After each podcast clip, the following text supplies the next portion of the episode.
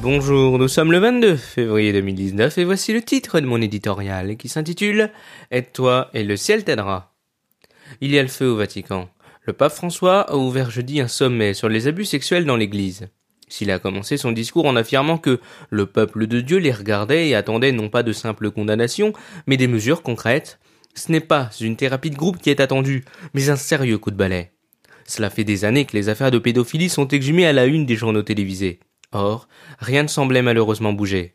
Avec la multiplication des scandales révélés en France, en Pologne, en Irlande ou encore en Amérique latine, les mentalités commencent à évoluer. L'organisation de défense des victimes ECA, Ending Clerical Abuse, réclame la tolérance zéro pour les agresseurs. De son côté, l'association SNAP, Survivors Network of Those Abused by Priests, exige également que les protecteurs soient traités avec la même sévérité. Un simple pardon ne suffit plus dans une période de libération de la parole. La traduction en justice, confère le cardinal Barbarin, doit être la seule réponse qui prévale. Si personne peut tolérer que l'on s'en prenne à un enfant, pourquoi diable s'évertuer à reconnaître dans notre droit celui de la prescription?